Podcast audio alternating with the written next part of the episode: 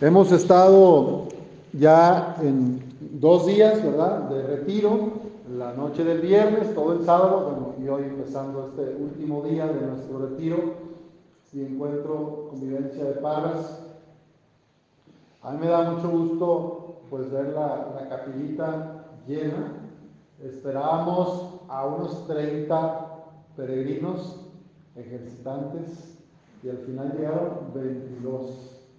Pero lo importante no son los números, sino la disposición. Los que han venido están aquí por algo. Que tú estés aquí no es una coincidencia. Que tú estés aquí es porque hay un sentido y un propósito. Y yo estoy seguro que cuando Dios permite que se den las cosas para que uno vea su propia vida y revise el corazón, es para bien, es para salvación. Ayer ya estuvimos haciendo varios ejercicios espirituales, eh, reflexiones y encuentros en comunidad y de manera también personal pudimos ir a nuestro corazón y a nuestra historia. Pues hoy es ya el cuarto domingo del Adviento. Y en este cuarto domingo de Adviento, ya a una semana de la Nochebuena, damos gracias a Dios porque ha sido bueno, porque ha estado presente en nuestras vidas.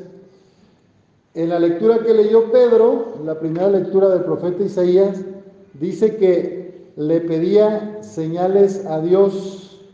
A veces la gente tenemos esa pues esa tendencia a decir, Dios, si estás ahí, hazme esto. Señor, si de verdad me escuchas, dame una señal.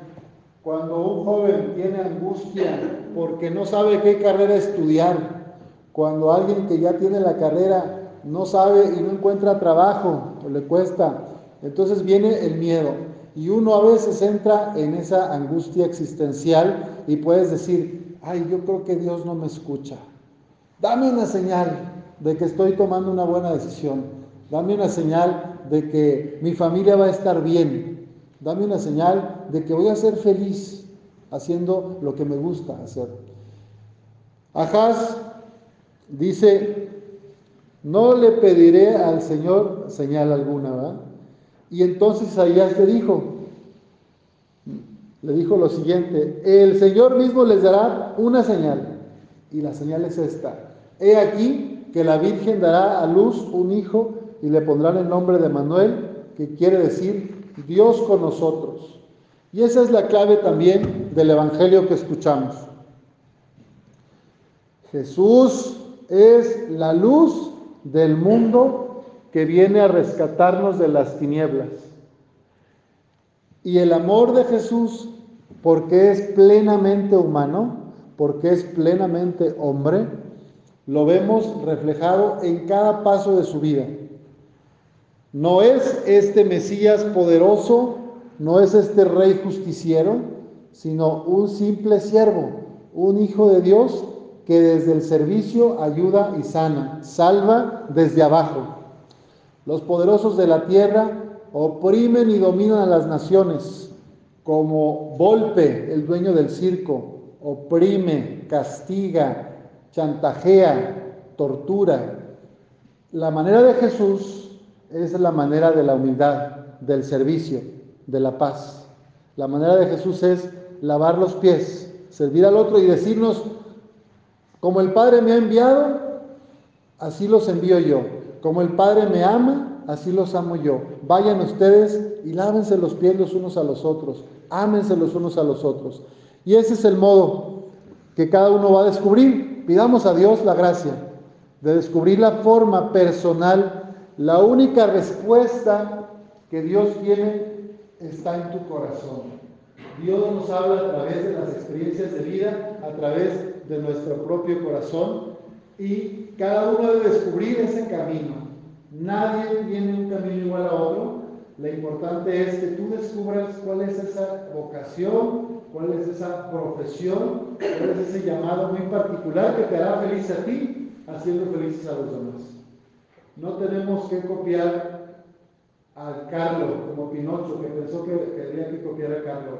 Tú eres tú misma, tú eres tú mismo. Y Cristo te va a ayudar, Jesús te va a ayudando a descubrir tus dones, tus cualidades. para que puedas ponerlas al servicio de los demás y ser plena, ser plenamente feliz. Pues pidamos al Señor en este cuarto domingo de Adviento que nos conceda ser luz para los demás, que podamos hacer el bien a la comunidad, porque Jesús significa el ungido, porque Manuel significa Dios con nosotros, que Él esté como el grillito José Sebastián, que esté en tu corazón, que el Espíritu Santo encienda tu corazón, que el Jesús resucitado te ayude a dar luz a los demás y que todos seamos felices desde esta Navidad en adelante. Que así sea. Muy bien, vamos ahora a ponernos de pie para decir el credo. Les pregunto, ¿creen ustedes en Dios Todopoderoso, Creador del cielo y de la tierra? ¿Creen ustedes en Jesucristo, el Señor, el Hijo de Dios, que vino para mostrarnos el camino de la ternura, del amor y del cuidado de los otros? Sí, creo. ¿Creen ustedes en el Espíritu Santo, llamado a ser la luz en tu corazón y para que tú también seas lámpara para los demás?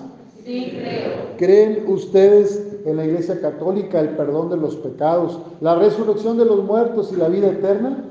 Digamos juntos, esta es nuestra fe, esta es la fe de la Iglesia que nos gloriamos de profesar en Jesucristo nuestro Señor. Amén.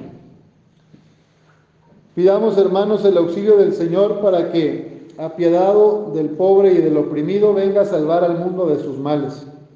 Después de cada petición diremos, ven Señor Jesús. Ven, Señor Jesús. Otra persona que me apoye con las peticiones, que le guste leer, pásenle.